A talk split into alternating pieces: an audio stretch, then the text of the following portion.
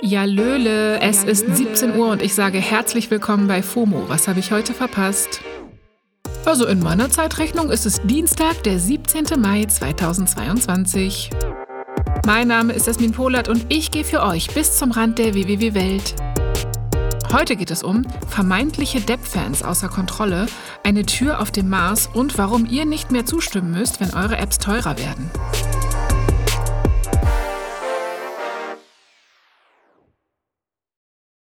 So, Freundinnen, ich bin ja sehr tief in der sogenannten Materie zwischen Hollywood-Star Johnny Depp und seiner Ex-Frau, der Schauspielerin Amber Heard. Und offenbar bin ich nicht die Einzige. Einige Depp-Fans sind sogar dermaßen invested, dass sie jetzt offenbar seine Tochter online bedrängen. Der Prozess um die Verleumdungsklage von Depp ist gestern nach einer Woche Pause weitergegangen. Er und Heard werfen sich gegenseitig Gewalt vor und fordern vom anderen Millionenbeträge. Der Prozess wird wirklich überall auf Social Media besprochen, in Clips, Memes und so weiter. Und was diese Online-Aufmerksamkeit mit einem Prozess machen kann, habe ich in der vorletzten Samstagsfolge mit einer Strafverteidigerin besprochen. Hört da also gern rein, die Folge verlinken wir euch nochmal in den Show Notes. Jedenfalls, Johnny Depp hat Millionen Fans weltweit und ein paar stehen sogar morgens vor dem Gerichtssaal in Virginia und jubeln, wenn sie ihn sehen. So als wäre das eine Filmpremiere. Wenn Hurt aus dem Auto steigt, gibt es Buhrufe. Bei aller Liebe aber, was soll das denn? Was soll das denn? Und nicht nur vorm Gerichtssaal, auch online drehen die Fans gerade wirklich frei. Mittlerweile wird nämlich schon Depps 22-jährige Tochter Lily Rose bedrängt. Die hält sich auf ihren Socials gerade sehr zurück, aber unter ihren alten Instagram-Posts sind extrem viele Kommentare, die ihr vorwerfen, sie würde ihren Vater nicht genug supporten. Also sowas wie, warum postest du nie was über deinen Vater? Und viele andere noch ekligere Dinge. Stellenweise ging sogar die Theorie rum, ob sich hinter diesen Kommentaren eigentlich Hurt-Fans verstecken, die sich als Depp-Fans ausgeben und oh, ich bin müde, allein vom Gedanken dran. Ganz ehrlich, wir wissen de facto nicht, was zwischen den beiden passiert ist. Und auch wenn Hurt und Depp jeweils bestimmt nicht immer die Wahrheit sagen, lasst uns da als Online-Publikum ein bisschen bei der Sache bleiben, nicht zu viel spekulieren und vor allem nicht beleidigen oder belästigen, ja? Gut. Apropos spekulieren, das macht viel mehr Spaß und Sinn beim nächsten Thema. Es ist nämlich ein Foto aufgetaucht vom Mars, auf dem es so aussieht, als gäbe es dort eine Art Tür. Ja, das Foto ist von der NASA und wirklich in all meinen Timelines rumgeflogen. Ich verlinke euch das obviously in den Show Notes, aber ich beschreibe mal kurz. Man sieht eine kleine Öffnung, die wie ein Türeingang aussieht, der perfekt aus dem rötlichen Marsgestein herausgearbeitet ist. Ein bisschen wie ein Portal sagen wir zu Aliens?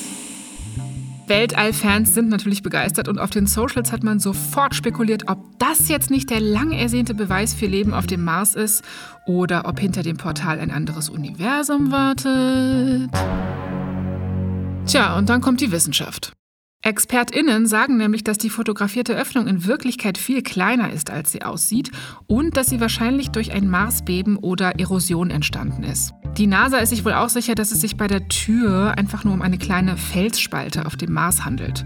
Hm. Tja, die Enttäuschung auf den Socials ist da natürlich groß und momentan fliegen die Memes, Witze und Hottakes durch unsere digitale Milchstraße. Von Sprüchen wie, dass man Amber Heard durch die Marstür schicken sollte, bis hin zu Geraune auf Reddit, dass wir ja gar nicht wissen, wie groß Aliens sind, also die kleine Marstür eventuell ja auch reicht, war wirklich alles dabei.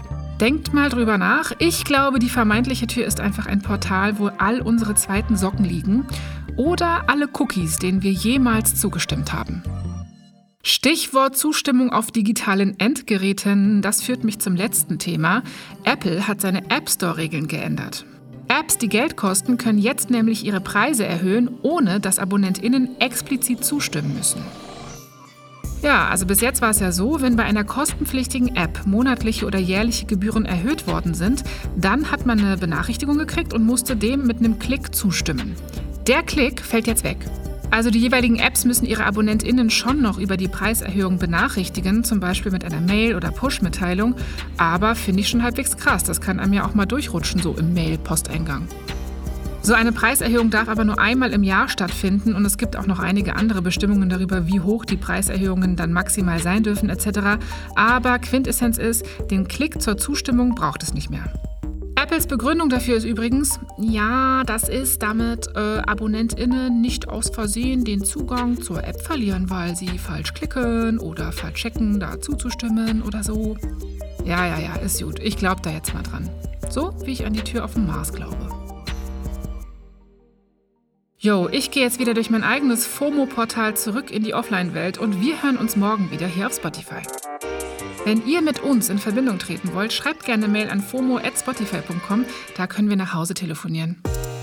FOMO ist eine Produktion von Spotify Studios in Zusammenarbeit mit ACB Stories. Klickt doch mal auf Folgen bei Spotify und lasst uns eine Bewertung da. Danke. Bye bye.